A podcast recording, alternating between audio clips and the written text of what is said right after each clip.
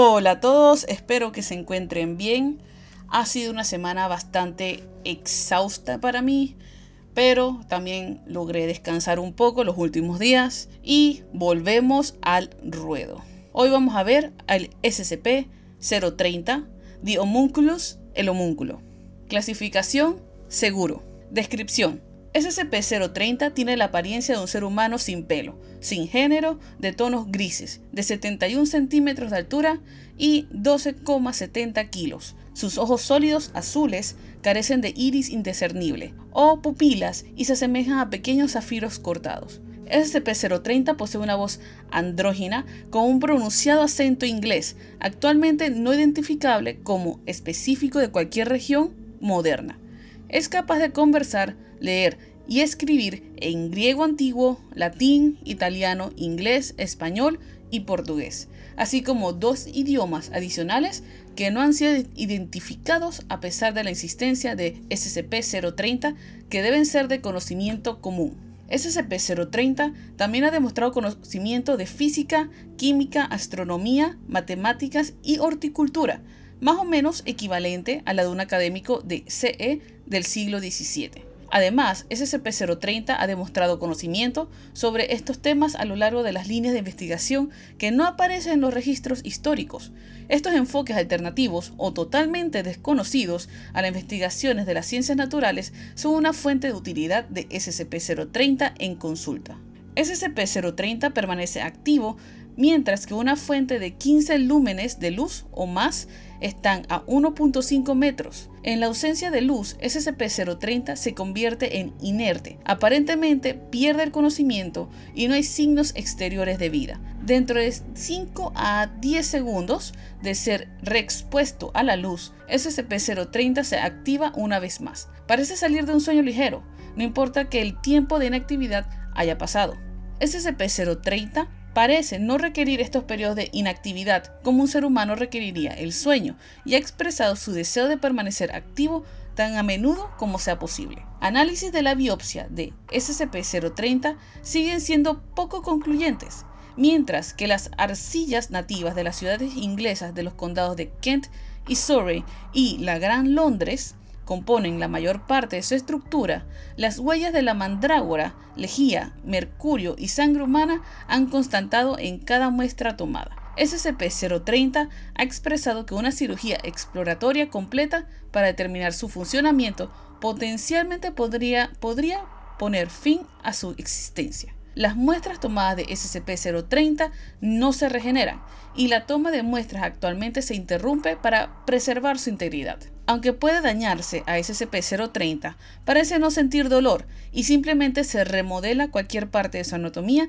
que experimenta deformación. En particular, SCP-030 no puede ser moldeado directamente por manos humanas, aunque puede utilizarse cualquier número de herramientas para alterar su superficie. SCP-030 no respira ni requiere ningún sustento y no produce ningún desperdicio, aunque con poca frecuencia solicite un baño. SCP-030 se refiere a sí mismo como Ariel y regularmente solicita que el personal haga lo mismo. Las preguntas acerca de cómo SCP-030 fue creado y por quién son contestadas rutinariamente con la declaración aparentemente de rutina me han pedido que olvide esa información. Lo lamento muchísimo. SCP-030 entrega esta respuesta en el mismo tono y cadencia cada vez que se presenta cualquier pregunta sobre sus orígenes o creador. Dada su composición y ubicación de origen, se sospecha un vínculo con los alquimistas de Alágada. SCP-030 fue descubierto el 6 de diciembre de durante una prospección arqueológica obligatoria dentro de Morlake, distrito de Londres, en la construcción pendiente de un aparcamiento. Fue enterrado aproximadamente 2.7 metros por debajo del nivel de la calle, dentro de un sarcófago de piedra pequeño, el sarcófago no llevaba marcas y suponía ser el de un niño fallecido, así como fueron descubiertas tumbas adicionales en el área de estudio. La tapa del sarcófago fue destruida durante la excavación. SCP-030 fue expuesto a la luz del día y al ser tocado por los rayos del sol, SCP-030 despertó de su estado inerte a una leve actividad con pocos segundos indicando Buenas tardes al equipo de excavación. Un miembro de la fundación de Greater London de las Fuerzas de Reconocimiento fue llamado a las pocas horas y tomó al espécimen en custodia sin resistencia. El número limitado de testigos recibieron amnésicos y fueron liberados. Procedimientos de contención.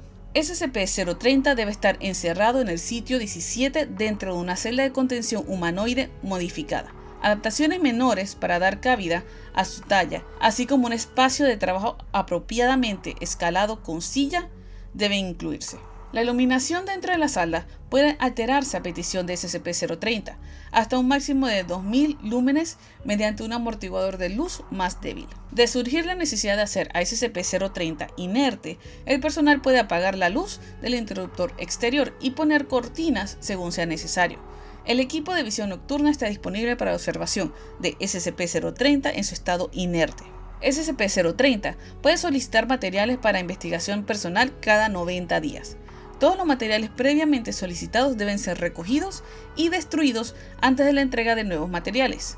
Todos los materiales deben ser evaluados por el personal de investigación y seguridad. A SCP-030 debe negársele el acceso a revistas científicas modernas o textos y la ficción debe restringirse a obras producidas a más tardar al CE de 1623 para preservar la integridad de su conocimiento intacto. El personal que desee consultar a SCP-030 por escrito debe hacer una petición formal con el supervisor de investigaciones en turno. Toda la correspondencia debe conservarse.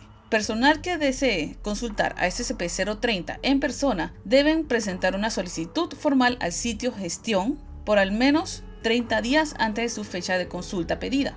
Todas las consultas deben ser registradas y conservadas. El personal senior de investigación puede solicitar a SCP-030 retirarse temporalmente de su contención por un máximo de una hora para proporcionar la observación detallada de materiales sin restricciones o eventos en el sitio 17. Bajo ninguna circunstancia, SCP-030 puede salir de los confines del sitio 17. Las solicitudes deben presentarse en persona al personal de administración y seguridad del sitio por lo menos 30 días antes de la fecha de observación pedida. Todos los eventos de observación de liberación deben ser registrados y conservados. SCP-30 ha sido equipado con un dispositivo de rastreo, así que su ubicación en el sitio 17 debe ser precisa en cualquier momento. Bueno, esto ha sido todo por el día de hoy. Un homúnculo. La descripción física me pareció bastante conocida a cierto anime que no voy a mencionar aquí. Me llama la atención, pero está bastante más integrado este homúnculo. Así que bueno, espero que les haya gustado y nos vemos en el próximo. Chao.